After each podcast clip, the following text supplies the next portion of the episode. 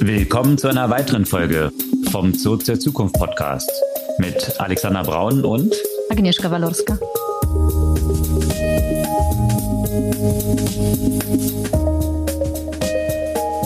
Was gab's Neues letzte Woche?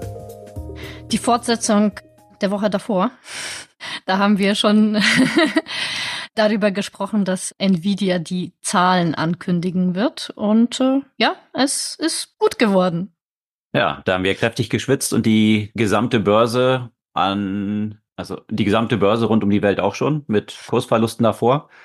Aber dann ging es doch in die richtige Richtung und hat gleich mehrere Rekorde aufgestellt. Da steigen wir dann später zu ein, was das alles so auf sich hatte. Dann gab es natürlich aus dem AI-Universum, wo Nvidia dahinter steht, noch jede Menge andere News. Grog zum Beispiel, auch und ein. Zwar nicht der Grog von und zwar nicht der Grog von Elon Musk. Da, da gehen wir auch noch mal ein bisschen darauf ein. Genau, sondern Grog mit Q statt dem K von Elon. Und Google geht weiter mit dem Namenswirrwarr. Ich blicke da gar nicht mehr durch. Da gab es einige Neuigkeiten, unter anderem auch, dass Google jetzt Kunde bei Reddit wird. Und dass es Diskussionen um ihr Bilderstellungsmodell gab, was es damit so auf sich hatte. Ja, und apropos Reddit, die Zusammenarbeit mit Google hat auch damit zu tun, dass Reddit an die Börse gehen möchte. Und ansonsten aus dem Bereich der Generative AI gab es viele kleinere News rund um sowohl Bildgenerierung bei Stability AI, aber auch bei vielen Themen, die eine Auswirkung auf die Film- und Musikbranche äh, haben. In der Tat, das zeigt sich jetzt schon Investments, die jetzt pausiert werden für die Erstellung großer Studios in Atlanta wegen Sora. Ansonsten zum Beispiel bekommt jetzt der Justice Department in USA auch einen Chief AI Officer und da stellt sich die Frage, ist es eine Position, die künftig in Chefetagen aller größeren Unternehmen tatsächlich einen Platz haben wird?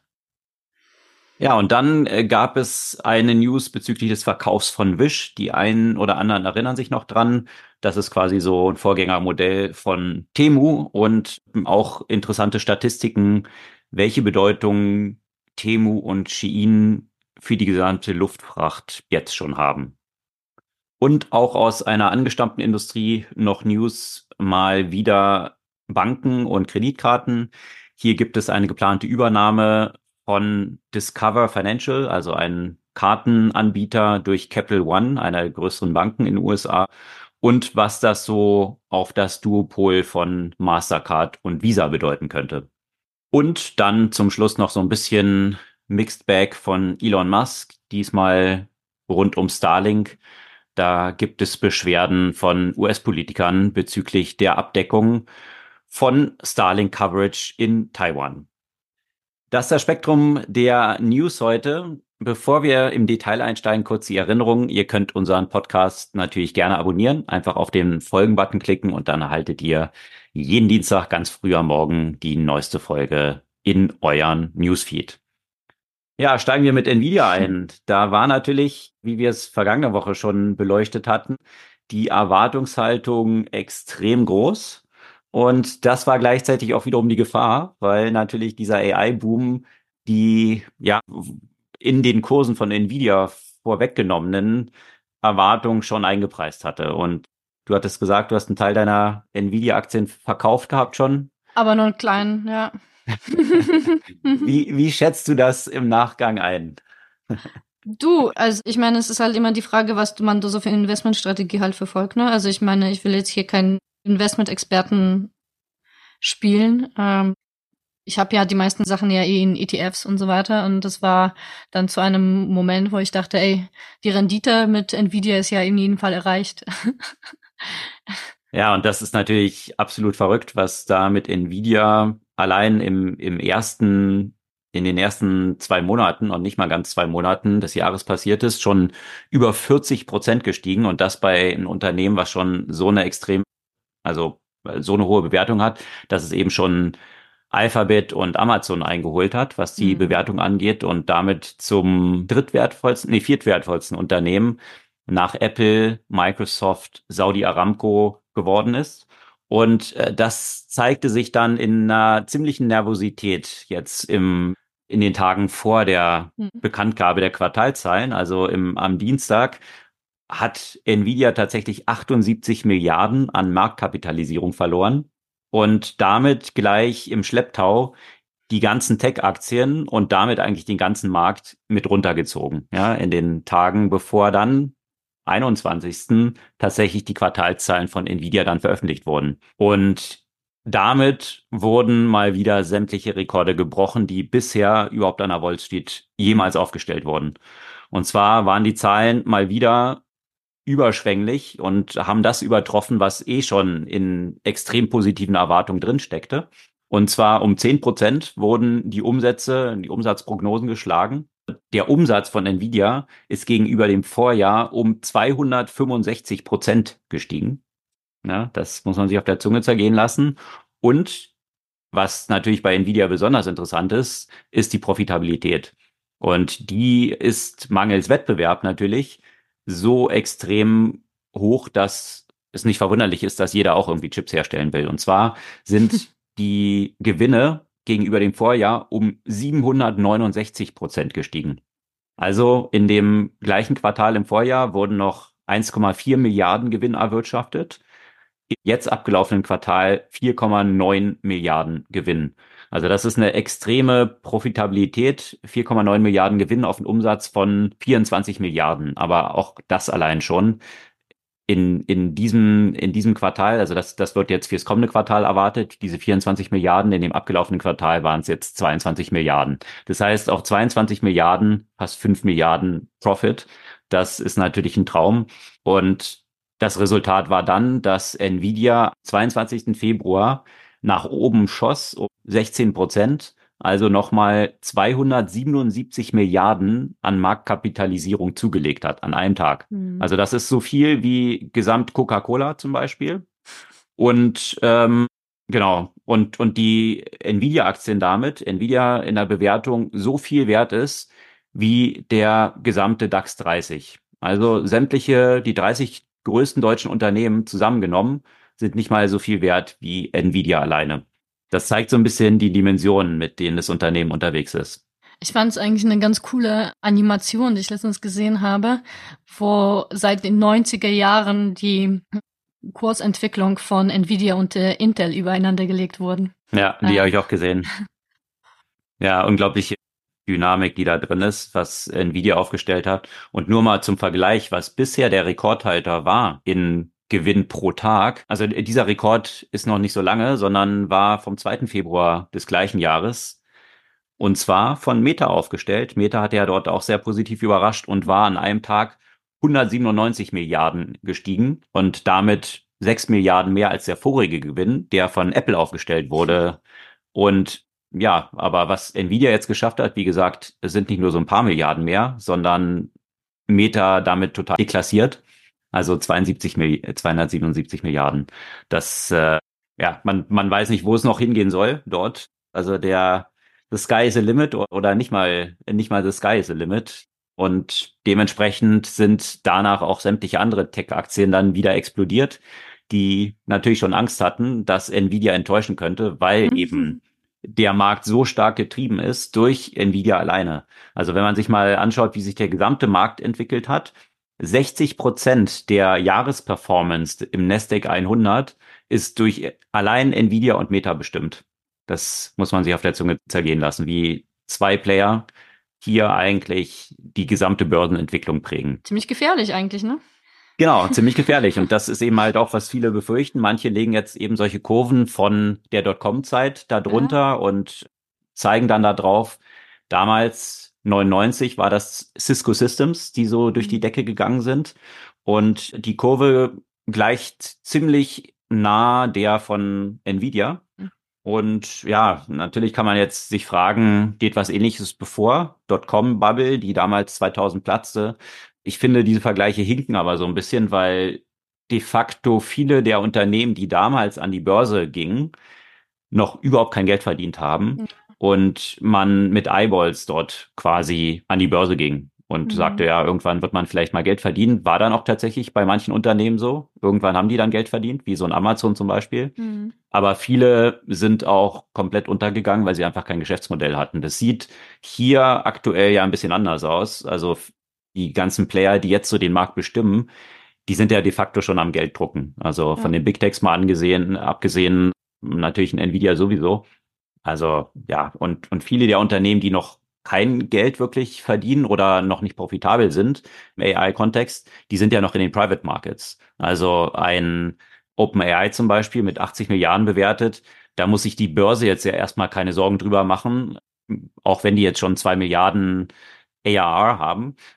Trotzdem ist es noch nicht ein Unternehmen, was wahrscheinlich profitabel ist, aber egal die, Private Markets sind so voll mit Geld, dass sie natürlich versuchen, jetzt Unternehmen nicht so schnell wie möglich an die Börse zu bringen, sondern eigentlich möglichst lange noch privat zu halten. Und das ist ja komplett diametral dem, wie es 99 war, wo jedes Unternehmen versucht wurde, irgendwie an die Börse zu bringen, damit die Investoren möglichst schnell in Schrott loswerden, den sie wahrscheinlich selbst wussten, dass es meist Schrott ist, ja, oder mit sehr hohem Risiko behaftet war.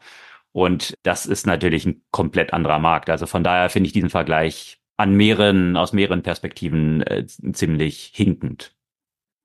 Ja, aber eben, die ganzen Big Tech-Unternehmen gucken sich natürlich den Erfolg von äh, Nvidia an und ihre Abhängigkeit von Nvidia und überlegen sich, was könnte man denn dagegen tun? Weswegen, ja, äh, haben wir auch schon darüber berichtet, dass Sam Altman äh, auf eine Investorentour fleißig ist, um äh, Geld einzusammeln, um eigene Chips zu bauen, aber auch, dass neue Kooperationen, äh, Allianzen entstehen. Wie jetzt Und Softbank, Masayoshi Son, der 100 Milliarden sucht. Ja, das stimmt, die auch natürlich. Und hier hat sich hier wurde aber auch eine Zusammenarbeit angekündigt äh, zwischen Intel und Microsoft. Also Microsoft äh, will eigene Custom-Chips bauen und hat sich dafür entschieden, mit Intel zusammenzuarbeiten. Bin gespannt, ob das Intel so ein bisschen auf die Sprünge äh, hilft, was die AI-Chips angeht. Ja, Intel hat ja in den letzten Jahren nicht unbedingt durch Exzellenz geglänzt, was ihre strategischen Entscheidungen so anging. Also eher das Gegenteil. Durch Exzellenz geglänzt. Was für ein schöner Reim. The Paranoid Survive, das hatte ja Andy Grove, der Gründer von Intel, mal so schön als ja. Buchtitel rausgebracht und anscheinend ist Intel in den letzten Jahren nicht paranoid genug gewesen, muss man sagen. Das stimmt, ja. Aber in dem Chip-Bereich haben wir eigentlich auch letzte Woche, glaube ich, schon drüber gesprochen oder vor, vor zwei Wochen. Hm, wo geht eigentlich die Entwicklung hin? Wie könnten noch spezialisiertere Chips, die effizienter sind, äh, produziert werden und eingesetzt werden. Und da hat in der vergangenen Woche die Medien ein Unternehmen dominiert, das heißt Grok. Und wie schon gesagt, äh, Grok hat man bis hier mit dem neuen Chatbot von Elon Musk assoziiert, das auf Twitter trainiert wurde und zum Teil etwas schräge Antworten gegeben hat. Aber nein, Grog mit Q hm, ist ein Unternehmen, das ja auch schon deutlich davor existierte und deswegen auch Elon Musk freundlich gebeten hat, äh, sich einen an anderen Namen für seinen blöden Chatbot zu suchen. Bin ich mal auch gespannt, was daraus wird. Und, äh, ob das ein, ein großer medienwirksamer Markenrechtstreit wir uns dann in der Zukunft angucken können. Auf jeden Fall, Grog ist ein Hardware-Unternehmen, äh, aber ist vor allem durch die Medien gegangen mit ihrem Chatbot, das nicht auf einem eigenen Modell basiert, sondern ein Chatbot, bei dem einfach Open Source Modelle eingesetzt werden und der durch sein Schnelligkeit besticht. Also die Antworten, die Grog, die das Chatbot von Grog gegeben hat, waren einfach unendlich schneller als das, was man äh, zum Beispiel von einem ChatGPT bekommt. Und das liegt eben an der Hardware. Und äh, zwar ist es ja im Moment so, dass die ganzen Sprachmodelle letztendlich auf GPUs laufen, also das, was zum Beispiel Nvidia entsteht, also Graphical Processing Units. Was Grok aber gebaut hat, ist etwas, was für die Sprache halt spezialisiert ist, und zwar Language Processing Units. Und diese LPUs äh, sollen eben darauf spezialisiert und ausgerichtet sein, um eben besondere Effizienz bei den Sprachmodellen zu haben. Und ja, das ist auf jeden Fall eine sehr interessante Entwicklung. Und man könnte sich fragen, angesichts eben dieser Omnipräsenz von Sprachmodellen, ob äh, die in Zweifel Nvidia bisschen Teil des Marktes streitig machen können oder wie sich der Markt insgesamt dort entwickeln wird, äh, wird vielleicht Nvidia auch anfangen, gezielte Language Processing Units zu bauen. Ja, das Interessante ist wahrscheinlich auch noch so eine Unterscheidung zu treffen, was die Architektur angeht. Also diese Prozessoren dort von Grok. Man muss ja grundsätzlich bei AI jetzt in diesem Kontext unterscheiden zwischen dem Training und der Inferenz. Und das Training ist eben, wie werden diese Modelle erstmal aufgebaut? Also was fließt an megalomanen Summen an Daten dort rein, um diese Modelle eben so mächtig zu machen. Und dann nachher im nächsten Schritt, wenn diese dann angewendet werden, ist die Inferenz, also Abfragen erfolgen. Also das ist, was ihr, wenn ihr jetzt eben ChatGPT aufruft und irgendeine Frage stellt und dann irgendwas dort entwickelt wird, das ist ja dann nicht das Training, sondern die Inferenz. Also auf dem bestehenden Trainingsset, was dann dahinter steht, ist bestimmte Aussagen dann zu treffen. Und hier in dieser Inferenz kommen genau diese Chips von Grok zum Einsatz. Und dafür sind sie spezialisiert und, und sehr effizient und damit, damit viel günstiger für jede Abfrage. Und das ist natürlich ein zentrales Thema. Wenn man sich eben die Kosten anschaut nachher im Betrieb von solchen Modellen, dann können halt solchen großen Cloud-Anbietern schnell die Kosten um die Ohren fliegen, weil, also gibt so diesen, diesen geflügelten Spruch, dass, ja, die, die ganzen Anbieter von Hosting im AI-Kontext eigentlich nur Geld verdienen, wenn die Nutzer es nicht nutzen.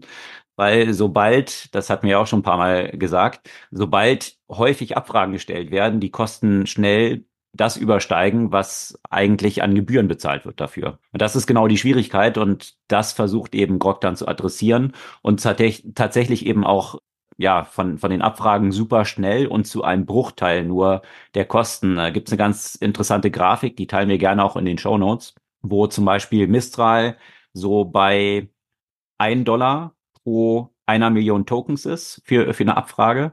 Und ja, so andere Sachen, Perplexity bei so 25 Cent. Und das ist auch in etwa dort, wo sich dann so Grog befindet. Aber gleichzeitig bei einem wesentlich höheren Throughput. Also wenn, wenn Perplexity bei ähnlichen Kosten ist, bei einer Million Tokens, hat Grok fast 500 Throughputs, Tokens per Second, wo Perplexity irgendwie so bei, naja, 150 ist. Also das sind eben schon ein paar X an Multitude, die hier an Effizienz rausgeholt werden.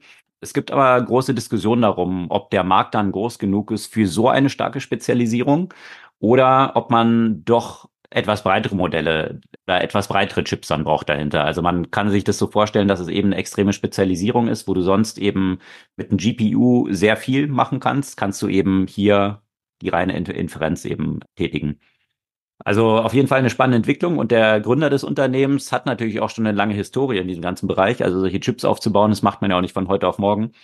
Der kommt tatsächlich von Google und hat dort diese Tensor-Entwicklung hm. gestartet. Also war dort innerhalb von Google quasi der Gründer dieser Tensor-Chips und das schon 2013, 2014. Also von daher äh, sieht man auch so die lange Historie, die auch Google schon damit hat, eigene Chips zu entwickeln. Und ja, das von, von, von daher bringt er natürlich schon eine ganze Menge Expertise in diesem Umfeld mit und dementsprechend hm, können, kann Grok jetzt auch schon solche Ergebnisse liefern, wie man dort sieht. Vielleicht äh, haben wir demnächst auch mal eine Akquisition oder so durch Nvidia oder so, um das Chip-Portfolio zu erweitern. Keine Ahnung. Ja, ein bisschen Geld, ein bisschen Geld haben sie ja. Aber da, da wäre ich dann gespannt, wie, wie dann so Antitrust darauf jetzt dann reagiert, weil natürlich schon klar ist, dass Nvidia, also ich meine, wenn es einen Monopolist gibt gerade, dann ist es Nvidia. Und wenn sie krass die Preise natürlich beeinflussen, ich meine, die könnten jetzt aktuell natürlich hingehen und sagen, also es werden ja viel mehr GPUs benötigt, als Nvidia überhaupt herstellen kann. Deswegen sind natürlich die Margen da bei um die 80 Prozent. Das ist natürlich ein Traum und, und jeder möchte gerne solche Margen haben. Und jetzt könnten sie eigentlich noch hingehen und sagen, wir versteigern die Dinger, weil dann könnte man aktuell die Preise wahrscheinlich noch weiter nach oben treiben. Aber ja, das, die Zahlungsbereitschaft ist da, glaube ich, ziemlich, ziemlich unendlich gerade. Aber ja, das zeigt auf jeden Fall, dass, dass sie dort eigentlich für diesen Bereich gerade ein Monopol haben. Mhm. Und jetzt die Frage ist, wie lange wird es bestehen? Was für Alternativen kommen da auf den Markt? Aber äh, so ein Chip-Ökosystem, das ist auch nicht von heute auf morgen aufgebaut. Also die ganze Wertschöpfungskette dahinter, von ASML hingefangen, angefangen mit, mit dem, ja, der Lithografie oder wie ist es dann, mhm. wo, wo eigentlich diese Sachen dann da in diese Chips reingefräst werden und auf der anderen Seite die Maschinen, die man dafür benötigt die dann im nächsten Schritt zu Taiwan Semiconductors wandern, wo die dann tatsächlich auch hergestellt werden, dann die Chips. Also dann die Designer der Chips. Also es ist ein sehr komplexes Ökosystem. Ja, ein großes Ökosystem mit extrem mhm. hohen Investments, die dort anfallen und auch einer extremen Lead-Time. Also das mhm. dauert ja Jahre. Es ist auch nicht so, dass jetzt bei ASML diese ganzen Maschinen da rumstehen und keine Abnehmer finden. Also von daher mhm. ist es extrem schwierig, dort überhaupt reinzukommen. Ja, deswegen ist die Frage, ob zum Beispiel solche Kooperationen wie eben die erwähnte von Microsoft und Intel äh, eine Chance haben, da zumindest ein bisschen Bewegung in den Markt reinzubringen, weil bei, bei Intel ja dürfte zumindest ein großer Teil der Infrastruktur ja vorhanden sein. Und wenn die Chip-Designs dann wiederum von Microsoft kommen, also die Innovation auf der Designebene dort stattgefunden hat, dann hat das wahrscheinlich eine größere Chance, schneller zum Markt zu kommen, als wenn man das versucht, versuchen sollte, auf einer grünen Wiese aufzubauen. Ja, das auf jeden Fall. Du hast ja eben schon erwähnt, der Gründer von Grok war ja vorher bei Google, hatte ja quasi seine Ausbildung in diesem Bereich genossen, wenn man das so sagen kann. Und auch von Google gibt es eine ganze Menge Neuigkeiten in der vergangenen Woche. Und die Neuigkeiten bringen ja auch noch mehr Wirrwarr in die ganze Namensgebung bei Google. Also ich äh, saß da gestern und habe mich gefragt, was ist hier jetzt wieder los? hm. und zwar vor allem, weil sie jetzt noch mal einen äh, neuen KI so eine Art Copilot, der heißt jetzt Google One AI Premium einführen, wo sie eigentlich vor kurzer Zeit, und das habe ich nämlich ausprobiert, Google Duet äh, eingeführt haben, was eigentlich auch so ein AI Copilot sein soll. Und jetzt versuche ich herauszufinden, was gar nicht genau die Unterscheidung ist und welche von beiden und braucht man zwei und äh, ist das eine für Business und andere für Privatnutzer? Man weiß es nicht so ganz genau. Und das ist echt bei Google immer, immer so ein bisschen der Wahnsinn. Aber die spannenderen News kamen aus einem anderen Bereich und zwar wie wir ja auch äh, in der vergangenen Woche äh, berichtet haben, Google hat jetzt das neue Modell, dieses Gemini 1.5 Pro rausgebracht, um nochmal diesem Namenswirrwarr ja auch ein bisschen beizutragen. Und äh, diese Woche haben sie angekündigt, dass sie ein Open Source Modell ja auch noch rausbringen, die die technischen und infrastrukturellen Komponenten ja auch mit den Gemini Modellen teilen. Also dem mächtigsten Modell von Google und äh, entsprechend ähnlich trainiertes Modell soll jetzt als Open Source Modell halt rausgebracht werden. Dazu haben ja einige Leute schon getestet und äh, waren gelinde gesagt so ein bisschen underwhelmed in Summe. Also, dass es jetzt noch nicht so das bringen würde, was versprochen wurde. Das war ja bei den AI-Ankündigungen von Google in der letzten Zeit ja auch häufiger mal so. Aber das Gute ist, es ist halt mal wieder ein trotzdem ein solides Open Source Modell, auf dem andere Leute weiter halt aufbauen können. Das heißt, muss man halt ein bisschen rausfinden, wofür es gut ist und wie man das dann im Zweifel halt weiter trainieren kann. Aber um bei Google zu bleiben und um bei Gemini zu bleiben, äh, äh Gemini kann ja nämlich auch Bilder generieren. Das Modell ist ja multimodal. Und mit der Generierung von Bildern gab es so das eine oder andere Problem. Auch das ist bei Google nicht neu, dass in dem Bereich Bilder einige Probleme existieren. Und zwar wurden ja die entsprechenden Instruktionen ja bei der Bildgenerierung ja offensichtlich hinzugefügt, die Diversität der generierten Bilder ja steigen sollten. Wir hatten ja mit Midjourney und so weiter ja häufiger diese Problematik dargestellt, dass hauptsächlich zum Beispiel eben weiße Menschen erstmal generiert wurden in bestimmten Kontexten oder auch äh, hauptsächlich Männer, wenn es, sagen wir mal, in Anführungszeichen mit Männern assoziierte Berufe ging und so weiter. Also das klassische CEO, Sekretäre, Sekretäre-Problem, ja, das natürlich, wenn man das Letztere eingibt, dann immer Frauen irgendwie erschienen und bei CEO weiße Männer in der Regel. Ich habe das mal, ich habe das mal, sorry, ich habe das mal ja, nämlich glaube ich auch in dem Podcast ja auch besprochen und demonstriert. Sogar wenn du ein eigenes Bild als Frau als Grundlage reingegeben hast und gesagt hast, Generate an Image of Startup Founder, wurde ich zum Mann jedes Mal. Und das war nicht nur bei mir, sondern auch bei Marilyn Monroe zum Beispiel, wenn man sie ja mit reingenommen hat. Ja, und noch drastischer äh, kam das ja in 2015, wo Google Fotos Bilder von Schwarzen als Gorillas gelabelt hatte. Das war damals ja so ein großer Fuck-up, was dann Google im Nachhinein mit ja, einer manuellen Interaktion dann unterbunden hat. Aber was genau diese Probleme darstellt, was sind eigentlich die Trainingsdaten, in welcher Menge liegen Bilder als Grundlage vor, um diese Modelle dann zu trainieren? Und was ist dann das Resultat, was mhm. dort rauskommt? Und das Interessante bei diesem Fall von 2015, den du erwähnt hast, ist, dass ja die einzige Lösung, die Google dazu dann eingefallen ist, oder beziehungsweise die zu der Zeit ja auch technisch war, dass sie aufgehört haben, irgendwas als Gorilla sozusagen zu, zu labeln. Also das heißt, auch Gorillas wurden nicht mehr als Gorillas gelabelt, weil sie offenbar nicht ausreichend äh, Sicherheit in dem Modell halt hatten, um die Unterscheidung halt vorzunehmen. Ja. Und, und genau daran, genau an diesem Punkt, den du gerade beschrieben hast, sieht man diese zwei Seiten von möglichen Problemen, die entstehen können.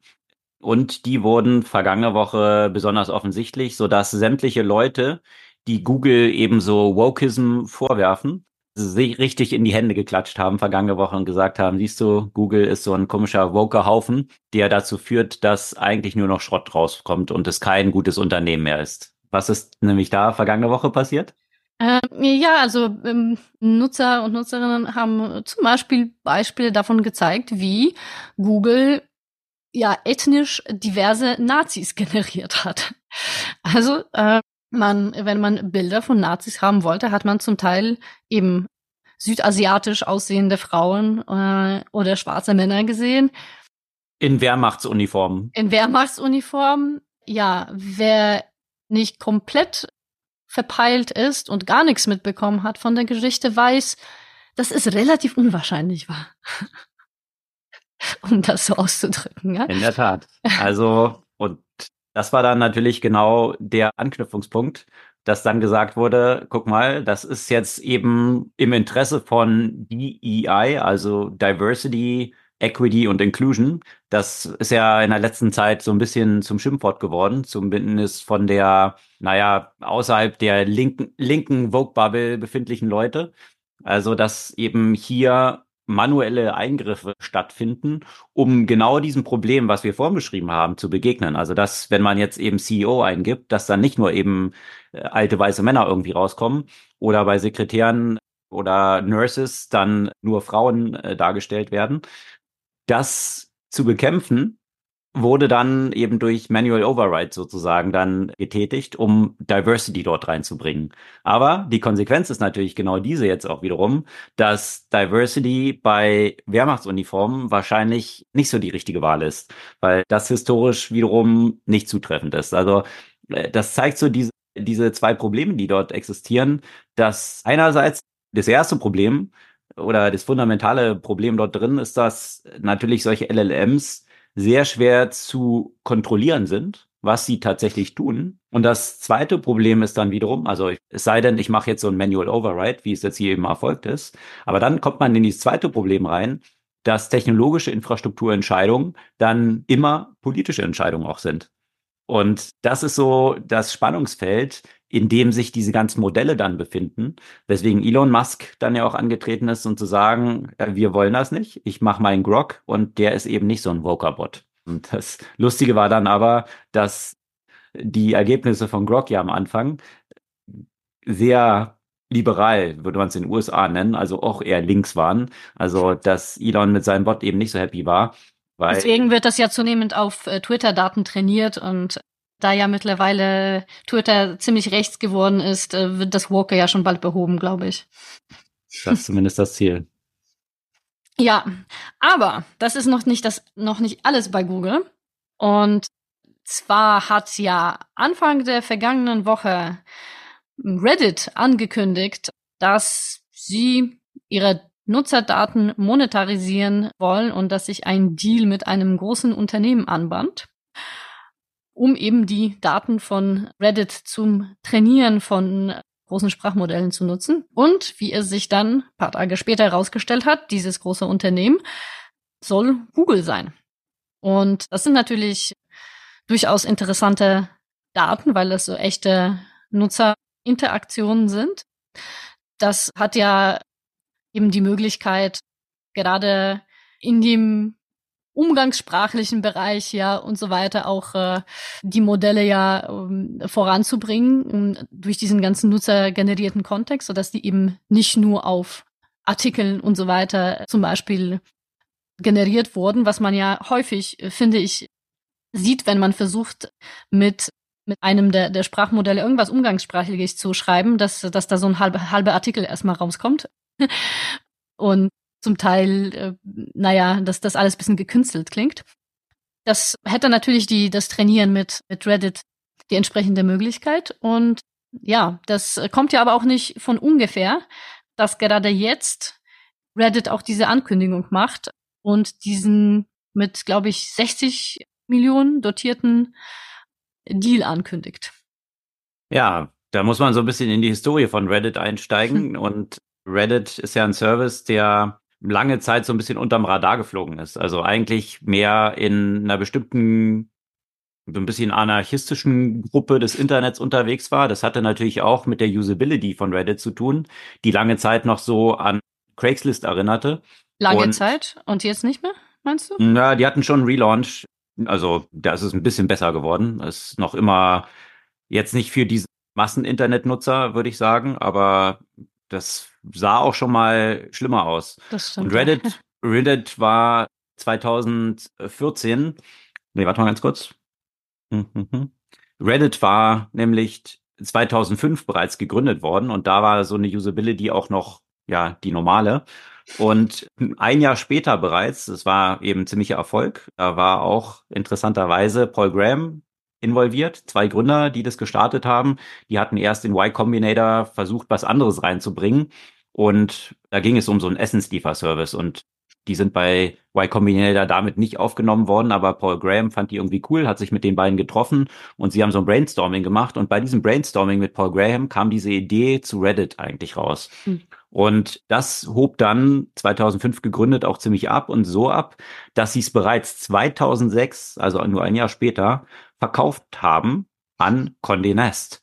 Also ein klassisches Medienhaus. Und da, ja, gammelte das so eine Weile rum und die wussten nicht so recht, was sie damit machen sollten, weil immer Geld verbrannt wurde, wurden noch ein paar Runden geraced. 2014 nochmal 50 Millionen aufgenommen und äh, da, und das kam vergangene Woche dann auch raus, ist signifikant Sam Altman mit dem Investment reingekommen. 50 Millionen wurden 2014 dort geraced. Mark Anderson natürlich auch, Peter Thiel, Y Combinator noch ein paar. Und das zeigte sich jetzt in den Zahlen. Also der IPO wird jetzt dort eben geplant, soll zu einer aktuellen Bewertung von um die 10 Milliarden jetzt an die Börse gehen.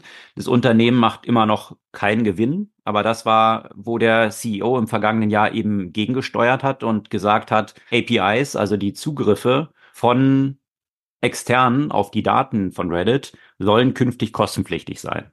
Und das hat vergangenes Jahr zu einem riesigen Aufschrei geführt. Die einen oder anderen können sich wahrscheinlich noch dran erinnern. Wir hatten auch von berichtet, dass viele der User auf Reddit, die auch die Editoren dann sind, die einzelnen Subreddits, also dort, wo sie die Editoren sind, die sie so ein bisschen überwachen, boykottiert haben. Also auf Dark geschaltet haben, sodass sie öffentlich nicht mehr zu, zugänglich waren. Also hat man dort versucht, dem entgegenzuwirken. Die Konsequenz davon war, dass der CEO aber ziemlich hart geblieben ist und sie früher oder später dann eingeknickt sind und jetzt eben als Resultat genau solche Sachen anstehen. 60 Millionen, die dort wahrscheinlich von Google als Payment anstehen. Insgesamt spricht man von 300 Millionen, die jetzt für den Zugriff auf diese Daten von Reddit wahrscheinlich im kommenden Jahr verdient werden. Also hier die Braut hübsch machen für den Börsengang. Das steckt tatsächlich dahinter. Ja, und damit steht Reddit natürlich exemplarisch für die Monetarisierung jetzt von den Daten. AI, man hat ja gesehen bei ChatGPT, welche Sachen werden dort gewichtet. So eine ganze Reihe von allgemeinen Crawls im Web. Aber mit besonderer Gewichtung fließen dort eben Wikipedia und Reddit ein. Und ja, deswegen, wenn diese Bewertungen von OpenAI auf 80 Milliarden schießen, hat Reddit sich natürlich gedacht, jetzt müssen wir auch damit verdienen. Andere Verfahren laufen ja jetzt noch. Die Klage, die in etwa die New York Times eingereicht hat gegen OpenAI. Also dieser Kampf um den Wert der Daten, der ist im vollen Gange. Und noch ein anderer Kampf, und zwar natürlich von auch der Community von Reddit gegen den CEO mittlerweile. Weil der CEO natürlich, wir hatten es gerade beleuchtet im vergangenen Jahr, dort für viel Unmut gesorgt hat, nämlich die User von Reddit sich ungerecht behandelt gefühlt durch diese Monetarisierung jetzt, weil sie sagen, wir sind eigentlich diejenigen, die diese Plattform wertvoll machen und wir müssten dafür kompensiert werden, dass wir diese ganzen Inhalte dort und diese, diese Reddits managen. Und jetzt versucht Reddit uns zu monetarisieren und vergangene Woche ist das besonders eskaliert, weil im Zuge jetzt dieser Vorbereitung für den IPO rausgekommen ist, dass der CEO ein Pay Package von 194 Millionen hat. Also ein Unternehmen wie Reddit, was aktuell 90 Millionen Verlust macht. Da wurde dann so drauf gezeigt, na ja, also der CEO alleine verdient 190 Millionen. Also dann könnte das Unternehmen ja eigentlich schon profitabel sein. Also das deutet genau in diese Richtung von diesen Diskussionen um überzogene Bezahlungen und Compensation von CEOs. Das muss man aber so ein bisschen relativieren, weil tatsächlich die Compensation, die er direkt bekommt, nur, naja, nur um die 300 oder 400.000 Dollar sind.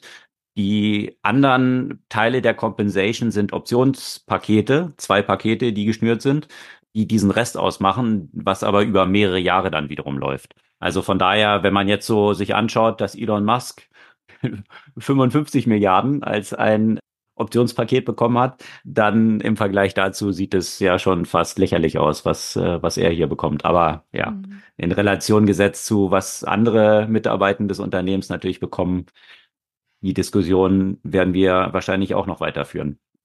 Was ich finde aber noch eine andere Sache daran interessant, weil wofür wurde Reddit ja auch häufig genutzt und das sieht man natürlich, wenn man nach irgendwas in Google sucht. Beantwortung von, von irgendwelchen Fragen. Und da ist für mich ja auch die Frage, wie wird in der Zukunft sich die Relevanz von Reddit entwickeln, wo man jetzt, um Fragen zu stellen, zu den, für die man vorher zu Reddit gegangen ist, zu ChatGPT, zu Perplexity AI und so weiter hin, hingeht, weil man häufig dort A, meistens äh, nicht beschimpft wird, wenn man was nicht weiß, und eine häufig etwas zuverlässigere Antwort bekommt. Ja, aber das ist eben die grundlegende Frage, die sich jetzt stellt, übers Internet überhaupt. Weil die ganzen Geschäftsmodelle, die für Medien bislang eh schon mehr schlecht als recht funktioniert haben, also Monetarisierung über Werbung und über Subscriptions, das mag vielleicht für eine New York Times oder ein Wall Street Journal funktionieren, aber die meisten Online-Publikationen, nicht nur Online-Publikationen, sondern die klassischen Zeitungen und andere journalistische Publikationen, die können ja aktuell immer weniger Geld verdienen, wenn überhaupt. Also da hat man ja viele Einsparrunden, wo Journalistinnen und Journalisten gefeuert wurden, mit den entsprechenden Konsequenzen dann auf die Qualität der jeweiligen Medien. Auch eine Washington Post zum Beispiel, die ja von Jeff Bezos übernommen wurde, die hat, glaube ich, im vergangenen Jahr 300 Millionen Verlust gemacht. So kann man es weiter sich anschauen. Los Angeles Times auch vom Milliardär übernommen, auch viele hundert Millionen Verluste. Also das ist sehr schwierig, damit Geld zu verdienen. Aber wenn jetzt in Konsequenz natürlich, wie du es gerade beschrieben hast, die Abfragen nur noch bei Perplexity und vergleichbaren Modellen dann erfolgen, das heißt, überhaupt kein Traffic mehr zu diesen Webseiten hingelenkt wird, dann stellt sich natürlich immer mehr die Frage, welcher Anreiz besteht überhaupt noch, dort Inhalte zu erstellen, wenn damit überhaupt kein Geld mehr zu verdienen ist. Also das ist wirklich die zentrale Fragestellung eigentlich für die Zukunft des Internets, wenn man jetzt das mit AI weiterdenkt. Wie kann man sicherstellen, dass überhaupt noch die wichtigen Informationen, die Inhalte überhaupt noch kreiert werden, wenn die Monetarisierung dann noch schwieriger möglich werden wird. Und deswegen ist natürlich das, was Reddit jetzt versucht, aber was auch die New York Times versucht, hier eine Monetarisierung durch eine Kompensation durch solche AI-Player dann zu bekommen, damit das entsprechend aufzustellen. Aber ich frage mich, wie es dann halt für viele kleinere Player sein wird, die jetzt nicht den äh, Hebel haben, wie jetzt in New York Times oder an Reddit. Das wird schon sehr kritisch werden. Und ja, ich bin gespannt, wie sich das dort weiterentwickelt. Genau, um jetzt hier bei dem ganzen Generative AI-Themen zu bleiben, gab es ja noch so die eine oder andere vielleicht etwas kleinere News mit einem großen Potenzial für die Zukunft. Also zum Beispiel Magic AI. Hm. Da, ehrlich gesagt, ich habe da jetzt noch gar nicht so viel von denen mitbekommen. Die haben jetzt auch eine größere Finanzierungsrunde bekommen und angekündigt, dass sie ähnlich wie diese hm, ja, General, General AI Tool oder Projekt von OpenAI Active Reasoning haben können, also das Modell in der Lage ist, nicht nur basierend auf eine Wahrscheinlichkeit von nacheinander folgenden Worten eine Antwort zu geben, sondern einem menschennahen Denkprozess und angeblich auch ein Kontextfenster von bis zu fünf Millionen Tokens. Das ging so ein bisschen durch, äh, durch diverse AI-YouTube-Channels und so paar äh, Nachrichtenseiten, aber jetzt noch nichts, wo ich jetzt sagen würde, es war, gab es ja auch weder TechCrunch noch Wired noch irgendwas, was so sehr seriös wäre, würde ich sagen. Deswegen beobachte ich das ja auch noch weiter, wie, was sich dort tut. Was auch richtig spannend war, war das neue Modell von, von Stable Diffusion, also Stable Diffusion 3. Und klar, die Bildgenerierung wird äh, immer besser, wie man ja auch schon bei Sora und so weiter ja auch gesehen hat. Und was hier auch sehr bezeichnend war, dass in dem von Stable Diffusion 3 generierten Bildern auch äh, Zahlen und äh, Buchstaben äh, glaubwürdig dargestellt wurden das äh, klingt jetzt so, ja, so uninteressant.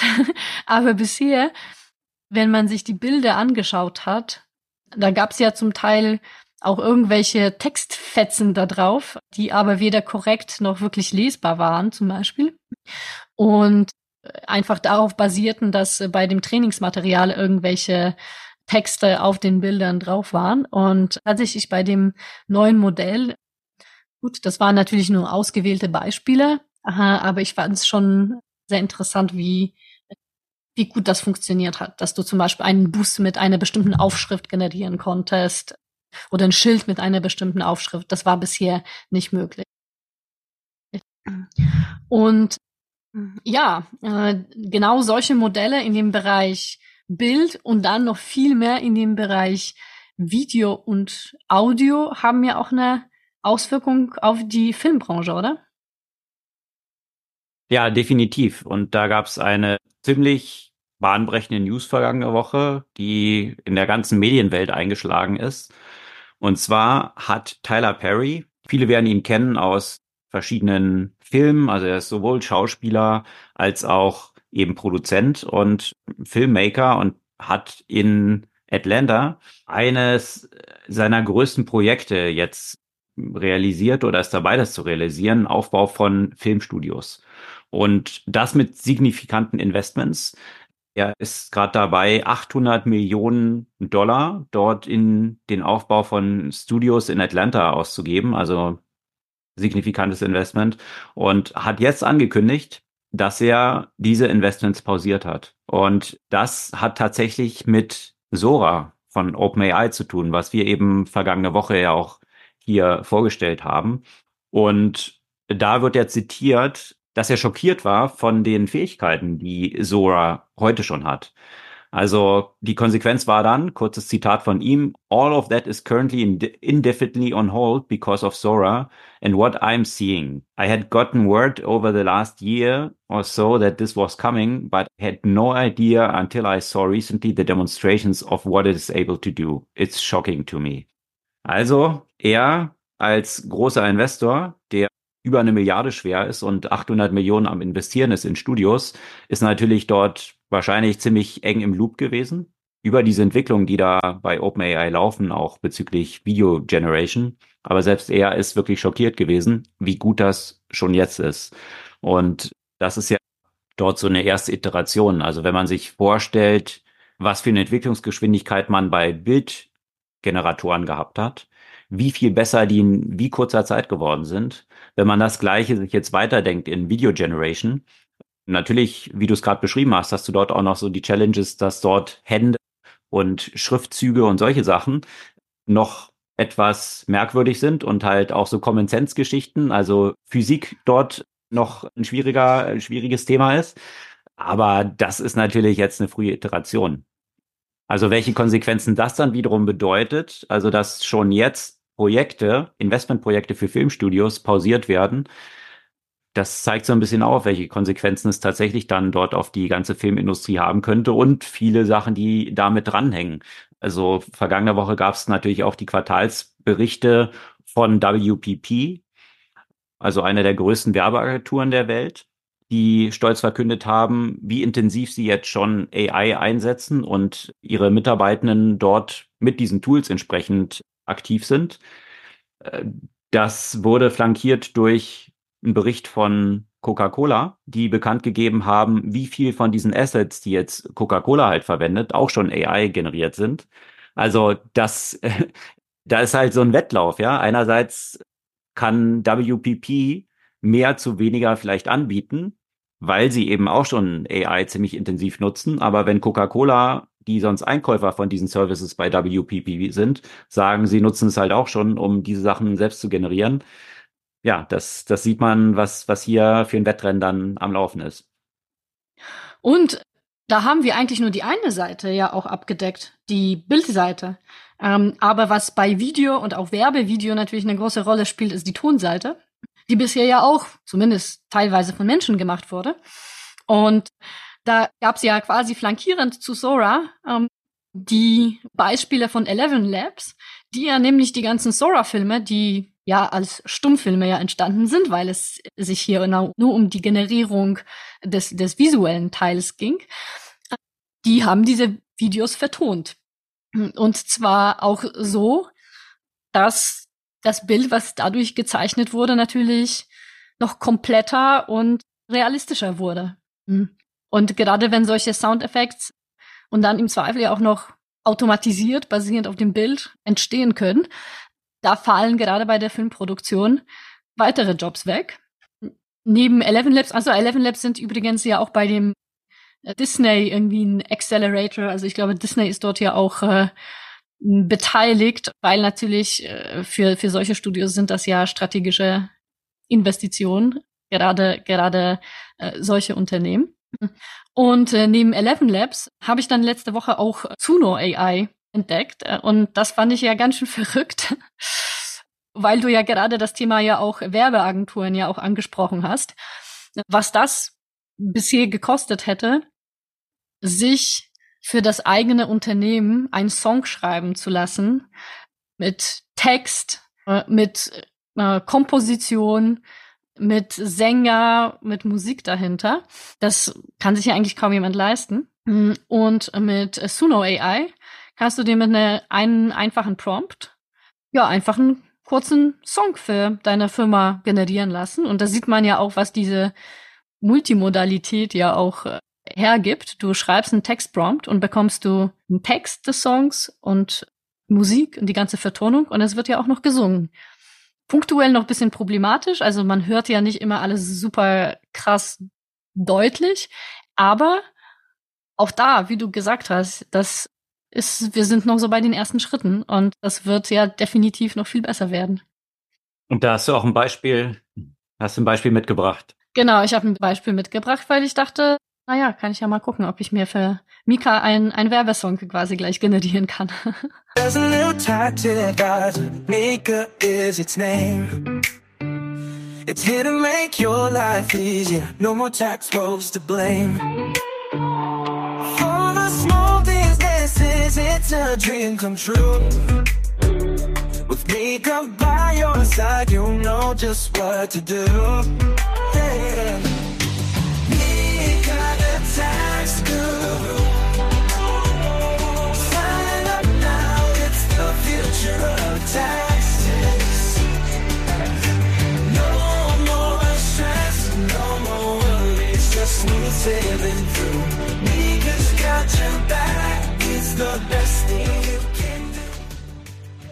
Wie findest du das Ergebnis? ja, ich finde schon krass. Also echt, echt faszinierend. Also was, was hat denn der Prompt dann beinhaltet, den du dort angegeben hast? Also wie, wie detailliert musste der sein? Konntest du jetzt irgendwie so einen bestimmten Musikstil wählen? Musstest du ein paar USPs dann von Mika angeben oder, oder was war denn dort eigentlich so die, die Eingabe von dir? Ja, also ich habe jetzt, das war so ein erster Test und ich habe dann nur ein, nur das, natürlich das kostenfreie Account bei dem äh, bei dem kostenpflichtigen kannst du da noch viel mehr auswählen, auch so als, als Stile und so weiter. Ich habe eingegeben, create a song about Mika, the AI tax advisor that makes life of small business easier and ask to sign up now because this is the future of taxes. Das war alles. Den, Recht, den Rest hat es daraus dann abgeleitet, was alles mit diesem Tax Advisory so einhergeht und so die, die Geschichten von Bills und, und all die Geschichten, die dann so ja, genau, genau. faszinierend. Also ich habe da, wie gesagt, ich habe nur das, das, Minimum, weil ich wollte das einfach nur mal schnell testen. Ich jetzt gar nicht so reingelegt in Prompt Engineering und um das ausprobieren. Und mit den paar Free Credits, die ich hatte, habe ich genau das bekommen. Was ich als erstes rein versucht habe, also ich musste Mika falsch schreiben, damit es richtig ausgesprochen wird. Und ich konnte Mika Sonst kommt Maika heraus wahrscheinlich, wie die Würstchen. Ja, genau. Und ich konnte vor allem auch nicht Mika eingeben, weil es einen Künstler gibt, der Mika heißt. Und die, die Bezüge zu spezifischen Künstlern sind, werden automatisch blockiert. Und dann habe ich erstmal Get Mika reingeschrieben, äh, so wie die Webseite. Aber dann hat es Maika äh, tatsächlich ausgesprochen. Dann habe ich Mika mit Doppel-I reingeschrieben und dann habe ich das richtige Ergebnis bekommen, ja.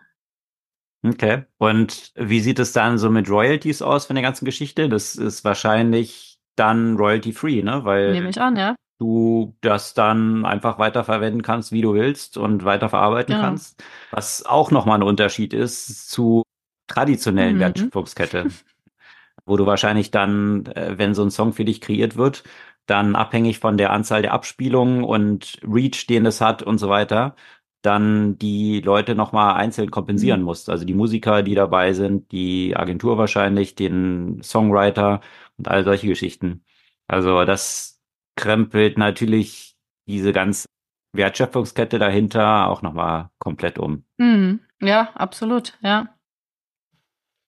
Faszinierend. also man kann so ein bisschen nachvollziehen, anhand so ein paar, äh, allein anhand dieser Beispiele, ja, die, die ja noch viel Fantasie offen lassen, weswegen solche Bewertungen die wir jetzt aktuell eben auch sehen, ja, wie mit Nvidia, wo wir am Anfang zu gesprochen haben, wenn die Chips von dem Unternehmen die Grundlage für all das sind, was wir jetzt gerade sehen und was über alle Industrien hinweg extreme Produktivitätsgewinne verspricht, dass wir dort, wie Jensen Huang, der Gründer von Nvidia, es auch gesagt hat bei dem Call, dass wir noch ganz am Anfang stehen von AI. Also deswegen ist ja noch weil er natürlich diese kritische Rückfrage bekommen hat, ist Nvidia nicht schon überbewertet und äh, wo sollst du noch hingehen? Hat er dort ziemlich gelassen darauf geantwortet. Ich meine, klar, was soll er auch sonst sagen, dass, dass sein Unternehmen jetzt überbewertet ist? Sicherlich nicht. Aber äh, durchaus nachvollziehbar, dass er eben gesagt hat, nein, wir stehen bei AI noch ganz am Beginn dieser Entwicklung. Und was gerade stattfindet, ist eigentlich ein Retooling der gesamten Industrie. Also das Internet, wie es Anfang der 2000er oder Ende der 90er Jahre war, wo die ganze Infrastruktur aufgebaut wurde. Diese gesamte Infrastruktur wird jetzt eigentlich umgebaut. Also ein neues Internet entsteht, was eben AI-basiert ist. Und dafür braucht es in sämtlichen Servern, die irgendwo rumstehen, die Chips von Nvidia. Mhm. Also das ist so die Story. Mhm. Und vor dem Hintergrund dieser Entwicklung mit solchen praktischen Beispielen auch, die jetzt aktuell noch ein bisschen Spielerei sind, aber schon den, den realen Nutzen ziemlich transparent machen, durchaus nachvollziehbar. Absolut, ja. Und wie du ja auch schon gesagt hast, diese, diese Veränderung quasi kompletten Industrien und eigentlich alle Unternehmen, genauso wie das jetzt vor, vor, vor 20 Jahren letztendlich losging, ähm, da war die Entwicklung deutlich langsamer, ja, mit, mit Digitalisierung in Anführungszeichen, also mit all dem, womit sich die Unternehmen beschäftigen musste und mussten, um sie, sagen wir mal, in das neue Zeitalter zu bringen und äh, aktuell zu werden, sehen wir jetzt bei, bei KI und noch bis vor kurzem würde ich sagen, galt das Unternehmen fast noch als modern, wenn sie einen Chief Digital Officer hatte. Und äh, jetzt ist natürlich die Frage, ja, bräuchte eigentlich jedes Unternehmen eine dediziert KI-Abteilung? Und damit meine ich ja auch nicht notwendigerweise, dass jetzt jeder die krassesten KI-Ingenieure einstellen muss, ja, weil das ist also ne, genauso wie man äh, nicht Hardware von neu irgendwie entwickeln musste bei den Unternehmen und so weiter. Es geht ja viel mehr darum, dass jedes Unternehmen jetzt Leute braucht, die wissen, was möglich ist und welche Auswirkungen das auf unterschiedliche Bereiche des Unternehmens hat und die Entscheidungen halt treffen, was wo eingekauft wird, was wird selbst gebaut, wie wird das neue Geschäftsmodell aussehen, wie werden die Abläufe im Unternehmen dadurch definiert. Und so schnell die Entwicklung eigentlich ist, so langsam, glaube ich, wird es bei sehr vielen Unternehmen äh, gehen, das dann tatsächlich tief in die Unternehmensstrukturen halt einzubauen. Ja, das glaube ich auch. Also gerade vor den Bewertungen, die wir jetzt auch gerade gesagt haben, ja, DAX-Konzerne als ein Beispiel. Die gesamten DAX-Konzerne zusammengenommen sind so viel wert wie Nvidia. Da steckt natürlich auch eine ganze Menge dahinter. Also wie digital sind diese Unternehmen schon? Also was hat dort eigentlich in der ersten Welle stattgefunden? Und die ist ja noch lange nicht abgeschlossen, um auf so ein Level zu kommen bei vielen dieser Unternehmen wirklich, ja, eine digitale Transformation schon vollzogen zu haben. Und bevor das abgeschlossen ist, jetzt natürlich die nächste Welle oder der nächste Tsunami kommt mit AI, der noch wesentlich tiefgreifender ist. Also wenn man dort in diesen Unternehmen erstmal noch die ganzen Daten organisieren muss und strukturieren muss. Ja, zum Teil muss man es jetzt ja nicht mehr strukturieren, aufgrund dessen, wie diese Modelle trainiert werden. Aber da sind schon noch ein paar Schleifen zu drehen, bis man überhaupt dorthin kommt, das dann wirklich auch so nutzen zu können, wie man das im besten Fall nutzen könnte. Ja, die Daten müssen ja zumindest zunehmend zugänglich sein und ähm, Exakt. ja, und das Wissen muss ja auch existieren, ne? Und das ist, das passiert auch auf so vielen Ebenen. Also bei, bei so einem Unternehmen, ja, von wirklich tief in den Produkten bis in Arbeitsabläufe, natürlich äh, gerade in Europa die rechtliche Komponente und die Datenschutzkomponente, die hier eine große Rolle spielt und auch natürlich diese Abwägung von, von Risiken, weil wir haben ja auch schon gesehen, wie eine relativ ein relativ schneller Einsatz auch von gerade generativen Modellen dazu geführt hat, dass da ziemliche Grütze dabei rausgekommen ist, also wie die Supermarktkette in, in Neuseeland, die auf einmal den Nutzerinnen und Nutzer Rezepte mit Bleichmitteln vorgeschlagen hat. Ja, also da sind ja auch natürlich sehr viele Abwägungen sehr unterschiedlicher Natur, die dort halt eine Rolle spielen. Und äh, Entwicklung ist dazu auch noch so rasant, ne? Also jeden Tag passiert was Neues, jeden Tag äh, entsteht eigentlich eine neue Möglichkeit, dass du das wirklich nur eigentlich im Unternehmen schaffst, wenn du Leute hast, die mit vollem Fokus sich genau mit dem Thema halt beschäftigen. Ja, ich habe mir Ende vergangenen Jahres einen neuen Toaster bestellt, der bis heute lustigerweise immer noch nicht eingetroffen ist. Aha. Und ja, deswegen, äh, das, das ist ein, ein Toaster. Kennst vielleicht diese Marke Smack, das ist jetzt keine Schleichwerbung. Aber Nee, Smack kenne ich. Da gab es ja so ein Accounting-Startup vor ein paar Jahren, der Smack hieß. Äh, ich, Toaster kenne ich nicht. nee, S-M-E-G. Also das ah, ist so, so mhm. ja, also so ein bisschen designmäßig, so auf Retro gemacht, ganz toll aus Italien. Und was mich dann doch ein bisschen überrascht hat, ich habe jetzt bei dem Online-Shop, wo ich den bestellt habe, die Info bekommen, dass sich die Auslieferung leider verzögert. Und der Grund ist, rate mal, Suezkanal. Ah ja, okay. Ja, klar. Es war mir jetzt auch neu, dass ein Toaster, der ganz proud in Italien hergestellt wird, durch den Suezkanal muss, um nach Deutschland zu kommen. Was so ein bisschen aufzeigt, was man auch in designt, nehme ich an, aber nicht in Italien äh, hergestellt. Was bei vielen dieser Bewertungen von Smack, dass es eigentlich ziemlich overpriced China-Schrott ist. Also häufig die Qualität von den Dingern ziemlich schlecht ist. Ja, aber ist halt so ein bisschen Designobjekt. Aber um bei China-Schrott zu bleiben, ein Unternehmen, Wish, Wish.com, das ist ja schon zum geflügelten Begriff geworden, wenn man irgendwas so ein bisschen abwerten will, wie ein CEO bei Wish bestellt. Also Wish, komische China-Ware, die, auf die man wochenlang warten muss, die als Schrott dann ankommt. Das war ein Unternehmen, was vor ein paar Jahren noch Riesenerfolge gefeiert hat und diese ganze Welle des Dropshippings eigentlich vorangetrieben hat. Ja, also Dropshipping, kein eigenes Warehouse zu haben, sondern erst wenn man bestellt, wird es in irgendeiner Fabrik in China in die Post geschmissen und landet dann ein paar Wochen später bei einem.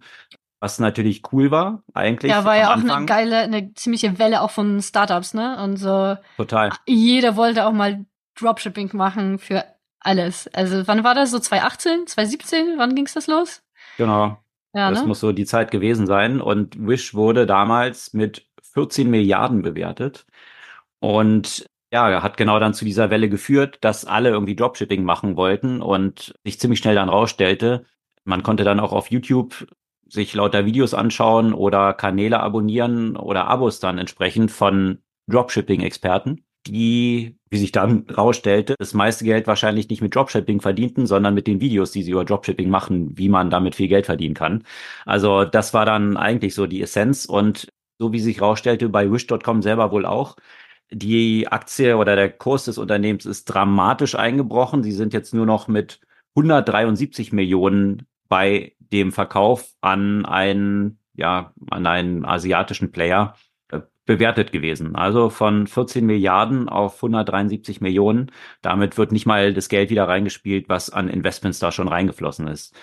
Aber Wish ist ja nicht der einzige Player, der da unterwegs ist, sondern eigentlich der Relaunch von Wish in einem neuen Gewand mit Orange ist jetzt ja mehr oder weniger Temu. Temu ist ja jetzt auch ein Riesenplayer, der aktuell absolut am Boom ist, zusammen mit Shein aus China. Diese beiden Player, Shein sehr stark natürlich in dem Bereich von Super Fast Fashion, hatten wir ja schon ein paar Mal von berichtet. 1,4 Millionen SKUs pro Jahr, also jeden Tag so 4000 neue Produkte. Das muss man sich mal auf der Zunge zergehen lassen. Natürlich schon faszinierend, wie man das hinbekommt, aber natürlich ein totales Ökodesaster diese Wegschmeißklamotten und Chemo mit ja Elektronikschrott auch und hoffentlich auch ein paar brauchbare Sachen dabei. Aber was ich interessant fand, vergangene Woche kam eine interessante Statistik raus und zwar abgesehen von dem Suezkanal und den Schiffen, die dort jetzt nicht mehr so richtig durchkommen, äh, gibt es natürlich einen anderen Kanal, wo über den diese Produkte hier nach Europa und die USA kommen. Und das ist Luftfracht, weil natürlich diese Produkte auch möglichst schnell zu den Kunden kommen sollen, werden hier die Flieger ausgebucht und es hat dazu geführt, dass 2023 600.000 Pakete pro Tag in die USA eingeflogen werden. 600.000 jeden Tag. Nach Europa oder nach Deutschland vielmehr sind es aktuell wohl 400.000 pro Tag. Das zeigt, wie stark diese Bestellungen bei Shein und Temu sind.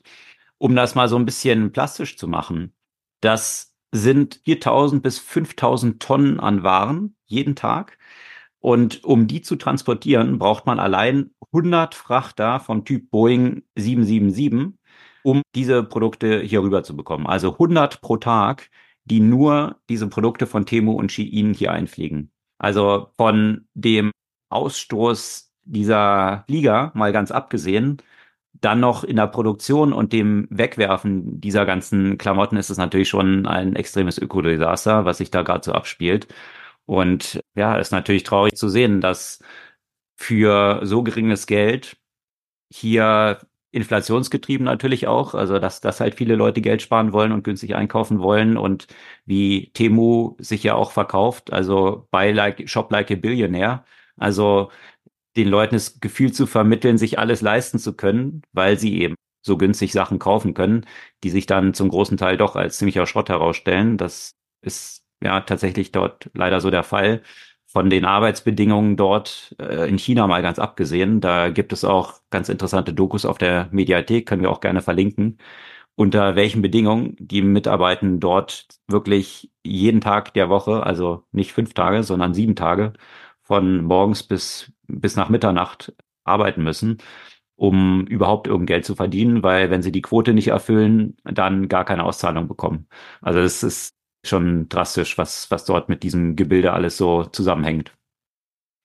Ja, aber damit natürlich auch die großen Player hier von Zalando bis hin zu About You, bis hin zu Amazon mittlerweile immer stärker auch unter Druck kommen durch solche Player mhm. wie Shein und Temu. Ich würde hoffen, dass die mehr unter Druck durch Player wie Vinted kommen und nicht durch Shein wie und Temu. Also ich habe mir für dieses Jahr tatsächlich vorgenommen, nichts mehr, äh, nichts neu zu kaufen. Also nichts neu, was Kleidung angeht oder Ja, genau, was, was Kleidung, also was Kleidung angeht. Also gut, also so Unterwäsche oder Sportklamotten wirst du sicherlich jetzt äh, nicht gebraucht kaufen, aber hm. alles andere. Und tatsächlich so auf Vinted kann man da schon einfach und da gibt's ja auch schon eine sehr, sehr starke Community. Da kriegst du jetzt auch nicht nur irgendwie, weißt du, so zehnmal abgetragenes H&M-Shirts, sondern sehr viel Designkleidung zu super Preisen. Also ergibt in mhm. vielerlei Hinsicht äh, Sinn und ist ein echt ein cooler Trend. Ja, das müsste man noch kombinieren mit eben entsprechenden Steuern auf solche Einfuhrgeschichten oder Absolut, auf, auf ja. solche, die aktuell ja auch profitieren von Subventionen, die existieren, dass eben auch Einfuhrzölle in den USA für Waren unter 800 Dollar, dann fällt es unter diese die Minimis-Regelung, sodass eben diese Einfuhr steuerfrei erfolgt. Das, das Gegenteil vom Gewünschten. Genau, dass eben das Verschicken aus München nach Hamburg teurer ist als aus China nach Hamburg aktuell. Das ist tatsächlich die Konsequenz. Ja, aber um diese ganzen Sachen dann hierher zu bekommen, müssen die Kundinnen und Kunden ja auch irgendwie zahlen. Und das erfolgt in der Regel über Kreditkarten. Und hier gibt es ein sehr starkes Duopol, was von Visa und Mastercard bestimmt ist, die ähnliche Margen haben wie Nvidia, weil sie eben dieses Netzwerk betreiben. Also man muss sich das vorstellen, da sind ja in so einer Kette einer Zahlung mit der Kreditkarte ja verschiedene Player involviert. Einerseits ist es die Bank, also die Issuing Bank, die diese Kreditkarte dann rausgibt, die dann entsprechend auch den Zugang zu diesem Geld ermöglicht. Aber was dafür auch notwendig ist, ist eben das Payment Network und das wird eben von Visa oder Mastercard betrieben. Und auf der anderen Seite hat man dann wiederum die Bank des Merchants, also des Händlers, zu dem das Geld dann fließt. Das sind so grob gesprochen die Player, die im System notwendig sind und die Merchants, also die Händler, zahlen eine bestimmte Gebühr, die so ja, zwischen eins bis vier Prozent in etwa liegt, dafür diese Zahlungsmöglichkeit anbieten zu können. Und ja, damit verdient natürlich der Netzwerkbetreiber, also Visa und Mastercard, sehr, sehr viel Geld. Starke Netzwerkeffekte. Es ist sehr schwer, dort reinzukommen, weil man muss erstmal, kann ja jetzt nicht selber einfach mal so schnell so ein Netzwerk aufsetzen. Ich musste eben die ganzen Händler haben, die meine Kreditkarte auch akzeptieren. Und das ist halt nicht so schnell aufgebaut. Und da haben sich schon viele die Zähne raus, äh, dran ausgebissen. Es gab viele Diskussionen auch, in welche Richtung das gehen kann. Wenn eine starke Konzentration auf der Bankenseite wiederum stattfindet, dann kann mittelfristig auch Folgendes erfolgen. Wenn du dir zum Beispiel in den USA Bank of America anschaust, da finden ja viele Transaktionen innerhalb der eigenen Kundschaft statt. Also wenn jetzt eben ich an dich irgendwie über eine Kreditkarte was zahle, also der Merchant aber auch sein Konto bei der Bank of America hat, genauso der Kunde, dann fließt es erstmal raus über die Payment Rails, dann quasi über Visa oder Mastercard, um dann wieder in einem Konto von der Bank of America zu landen. Und dann kann sich eine Bank natürlich früher oder später überlegen, wenn ich jetzt genug Kunden bei mir gebündelt habe, warum linke ich oder transferiere ich das Geld dann nicht direkt? Und das sind natürlich so Überlegungen, die ein Threat für die Kreditkarten Netzwerkbetreiber, also Visa und Mastercard darstellen könnten. Und jetzt gab es eine sehr interessante News in den USA. Und zwar hat Capital One, einer der großen Banken in den USA, bekannt gegeben, dass sie Discover Financial Discover Financial ist auch ein weiterer Kreditkartenbetreiber, der auch ein eigenes Netzwerk hat. Natürlich lange noch nicht so groß wie Visa und Mastercard, aber nicht unerheblich, dass Capital One die jetzt für 35 Milliarden übernehmen möchte. Und das ist natürlich eine echte Kampfansage jetzt für Visa und Mastercard. Also das ist so die erste wirklich ja zu zu berücksichtigen oder oder die erste wirklich beachtliche beachtliche Angriff auf dieses Duopol. Und jetzt gibt es in den USA große Diskussionen, ob das überhaupt durch die Kartellbehörden durchgehen wird, weil dahinter natürlich auch noch eine ganze Menge Kredite so hängen, sowohl bei der Bank als auch eben bei Discover Financial. Also ob dort eine Antitrust-Veto-Geschichte dann einge eingelegt werden wird und die Übernahme abgelehnt wird, das kann durchaus noch passieren. Aber es ist natürlich eine spannende Entwicklung. Also wenn es durchgeht, dann ist hier die erste realistische Möglichkeit mal, hier so einen weiteren Player neben Visa und Mastercard zu etablieren. Also durchaus sehr relevant, was den ganzen Payment-Markt dort angeht. Wellengeschlagen in den USA hat vergangene Woche auch eine weitere Entwicklung, die politische Tragweite hat. Und zwar kommen wir auch diese Folge leider nicht ganz an Elon Musk vorbei. Und zwar haben einzelne Politiker eine Beschwerde eingelegt, die mit einem Unternehmen von Elon Musk zu tun hat, Starlink.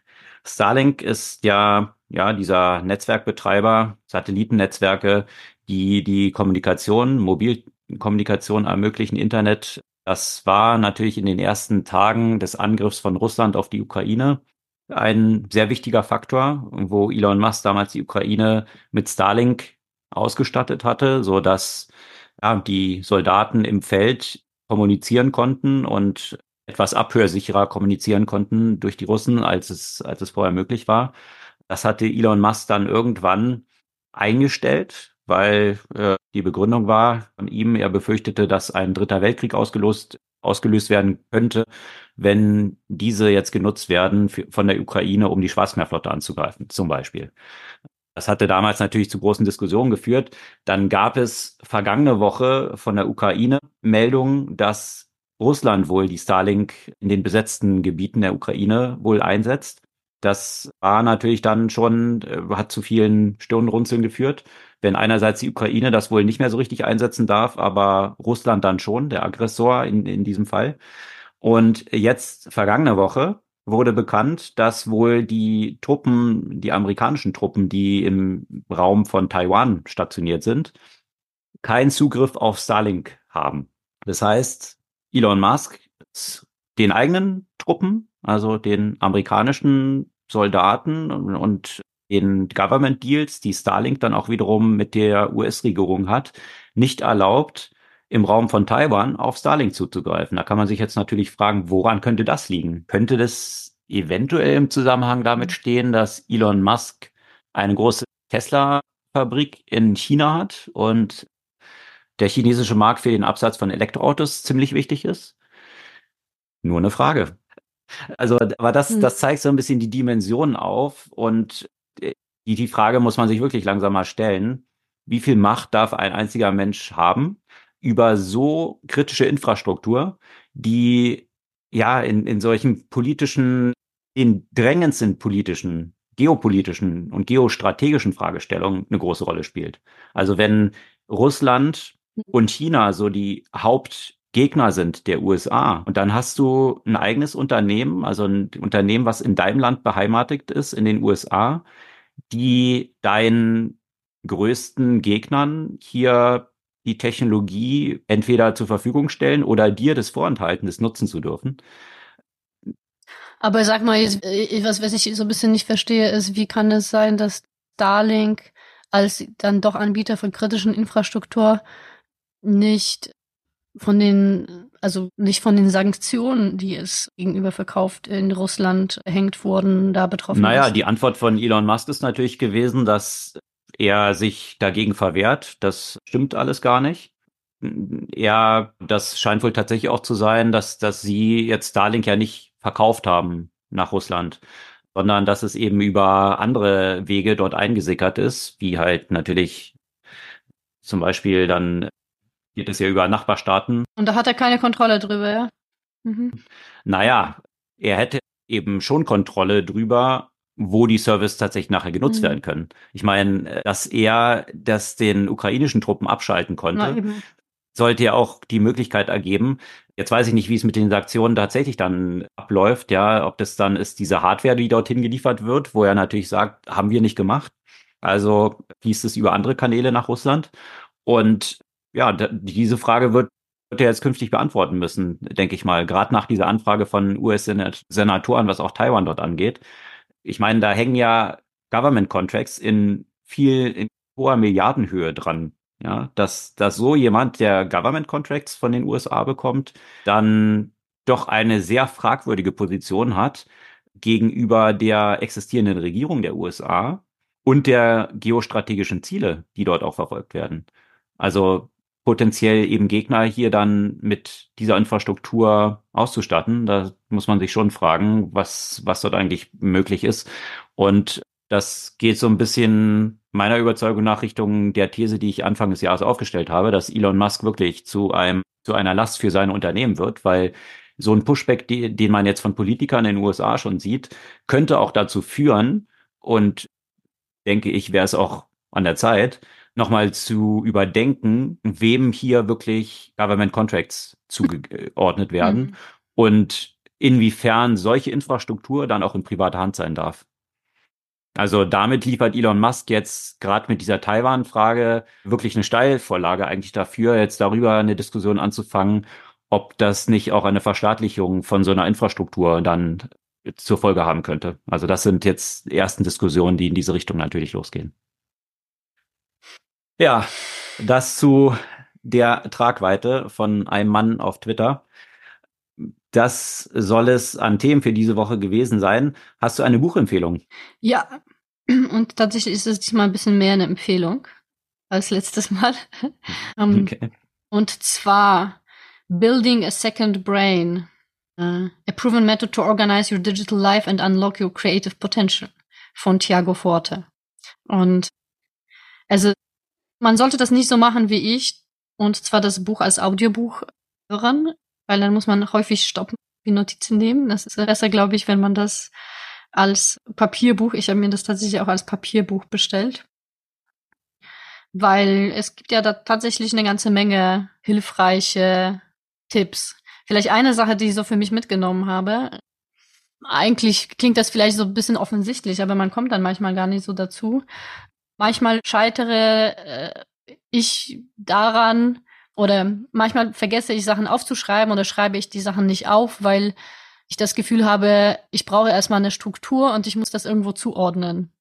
Mm, und wenn ich noch nicht weiß, wo ich das zuordne, verfliegt das irgendwie. Und es ist ein, auch ein typischer, typisches Problem, so dass ich dazu jetzt übergegangen bin, einfach alles erstmal einfach runterzuschreiben in eine Notiz zum Beispiel, ja, über eine Woche und das dann am Ende der Woche sich hinsetzen und die Sachen nochmal durchzugehen und zu sortieren und gucken, wo man die denn tatsächlich kategorisiert und zuordnet und wo sie wirklich und ob sie wirklich irgendwie noch sinnvoll sind und es wert sind, die noch zu speichern. Aber was heißt alles runterzuschreiben? Also alles, was du jetzt an Inspiration genau. aus irgendwelchen Artikeln, die du gelesen hast, Büchern, die du gelesen hast, Ideen, die du unter Dusche gehabt hast und so genau. weiter, alles dann dort reinzukippen. Einfach alles runterdumpen und erst dann eine Priorisierung halt vornehmen, weil häufig, mhm. weil das ist halt das, was viel Zeit kostet und auch dazu führt, dass man so ein bisschen überfordert davon ist, was man eigentlich alles machen müsste, um das runterzuschreiben. Äh, mhm. Wozu gehört das? Wie beschreibe ich das dann am besten? Wie kategorisiere ich das? Und das ist halt häufig eher eine, eine Sache für, für den zweiten Schritt.